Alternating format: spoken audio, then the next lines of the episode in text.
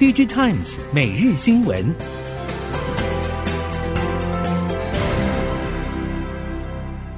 听众朋友们好，欢迎收听 DigiTimes 每日新闻，我是王方月，现在为您提供今天的科技产业新闻重点。首先带您关心。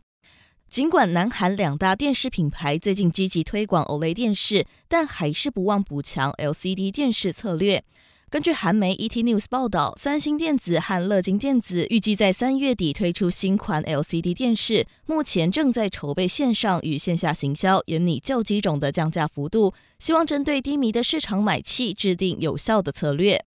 三星和乐金持续为 LCD 电视拟定策略，不外乎就是 LCD 电视在全球市场还是有高达百分之九十的压倒性市占率。因此，就算最近三星重启 OLED 电视事业，还是无法忽视 LCD 电视市场。LCD 电视市场需求衰退是影响整体市场发展的风险。有越来越多消费者愿意以合理的价格购买大尺寸而且高画质的产品，将以 QNED 电视加强经营 LCD 电视市场。面板景气在第一季落底之后，预期第二季将会持续回暖。以 LCD 电视面板报价来看，三月在全面大涨之后，预期涨势将延续到四月，短期涨幅高于预期。加上 IT 面板方面也传来捷报，液晶监视器面板已经在华南市场小幅反弹试水温。随着需求复苏，预估四月有望看到更多产品价格上扬。三月 LCD 电视面板价格已经全面上涨，由于面板厂亏损已经很久，因此采取激进的价格策略。预期四月的 LCD 电视面板价格还是会有较大幅度的上扬。短期来看，不但涨势凌厉，涨幅也会高于预期。而液晶监视器面板方面，面板厂除了持续控制稼动率之外，品牌业者从三月起也对第二季需求看法转趋乐观。面板厂订单能见度也提高，估计第二季液晶监视器面板出货量将比第一季成长百分之十五。三星显示器宣布，二零二六年之前投资大约三十一亿美元，用于提升八代 IT 产品 OLED 面板生产。南韩业界认为，三星显示器这项投资锁定苹果，并且有意呼应南韩政府日前誓言，将在二零二七年夺回全球面板第一的政策目标。随着三星显示器正式宣布八代 OLED 面板新投资，业界认为三星对赢得苹果的订单似乎已经有相当的把握。另一方面，疫情带动三星显示器智慧型手机 OLED 业务蓬勃。三星显示器手握的现金不断增加，传出累积现金资产将近三十二兆韩元。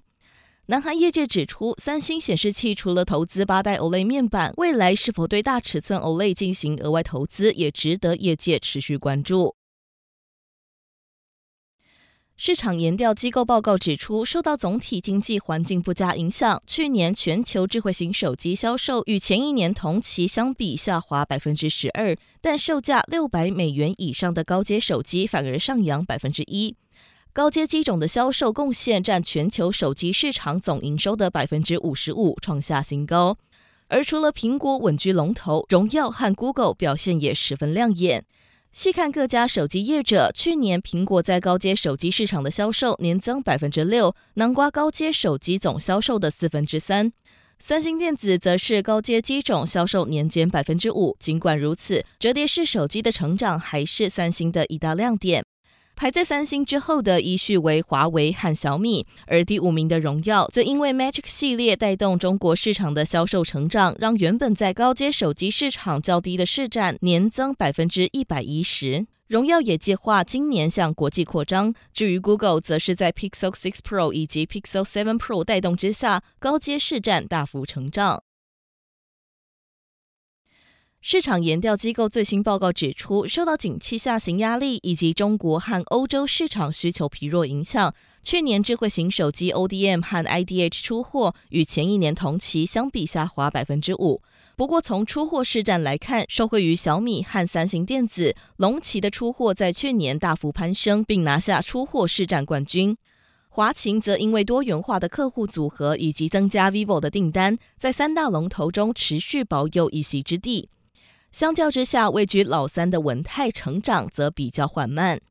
除了智慧型手机之外，ODM 领导厂也努力将 ODM 和 EMS 服务扩展到其他智慧装置领域。为了强化产品组合，ODM 更是积极将触角伸到零组件、半导体、车用与混合实境产品，希望借由多元发展，在全球经济逆风中稳定前行。最新外电揭露，苹果 Mac 的销量在去年底非常糟糕，以至于苹果在今年初就完全停止 M2 处理器的生产。尽管生产从三月起部分重启，但产量几乎是去年的一半。这是苹果第一次停止为当前一代 MacBook 生产晶片。业界人士对此解读，这表明 PC 需求的下滑远比之前预期的要严重得多。由于台积电独家代工苹果 Mac 处理器，而三星电子则传出将供应面板给新一代 OLED 版 MacBook Air 机型，Mac 销量疲软是否将影响两厂砍单仍有待观察。而 Mac 需求萎缩是否可能迫使苹果在未来几个月重新考虑其新款 MacBook 机型的计划，也还不得而知。三星晶圆代工传出拿下车用晶片重量级客户。综合韩媒报道指出，三星电子赢得 Mobileye 车用晶片订单，生产第四代自动驾驶晶片 EyeQ4 SoC。这些晶片将导入七到二十八纳米制程，全球各大车厂，包括 BMW、欧迪、富豪、特斯拉、日产和吉利都安装 IQ 系统。三星一直在努力扩大其在汽车产业的代工客户群。从二零一九年以来，三星采用十四纳米制程，替特斯拉生产第三代全自动驾驶晶片。三星随后也导入八纳米制程，量产第四代全自动驾驶晶片。目前传出正在与台积电竞争，从特斯拉获得下一代晶片订单。包括 HPC 与车用晶片都被视为半导体产业需求动能。三星也表示将推动车用晶片生产作为未来的增长引擎，并强调晶圆代工部门将进一步推进五、八和十四纳米制程，开发四纳米新制程来生产尖端晶片。市场传出，苹果近来在加州进行自驾车公路测试，频频招募测试司机。今年一到三月，苹果已经将测试驾驶增加到将近两百名，车数稳定在六十七辆，显见测试规模日益扩大。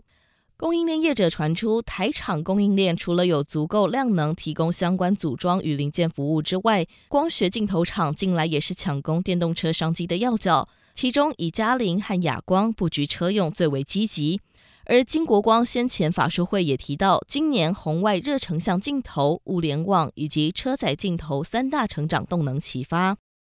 亚光近年执行多角化经营策略有成，Digitimes Research 同时也指出，亚光已经进军车用镜头供应链多年，具备百万画素到四 K 等级的产品款式，也供应 ADAS 和驾驶监控的红外线与广角镜头。在车用零组件市场已经占有一席之地，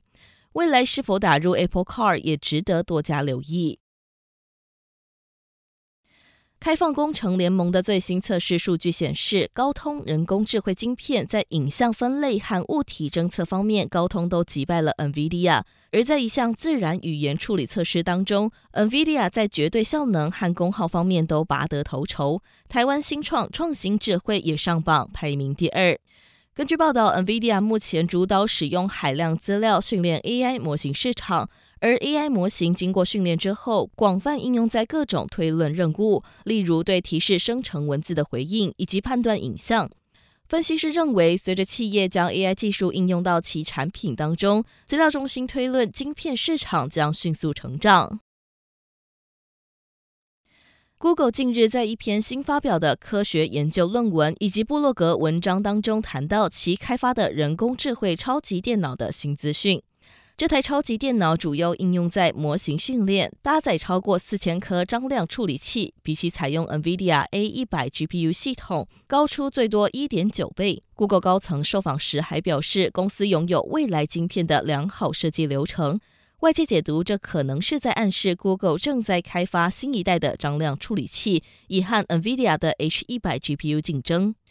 这台超级电脑早在2020年开始就已经部署在 Google 位于美国奥克拉荷马州梅斯郡的资料中心，到今天才对外公开细节。除了 Google 内部之外，这套系统也提供给新创业者用于图片生成模型训练工作。以上新闻由 DigiTimes 电子时报提供，翁方月编辑播报。谢谢您的收听。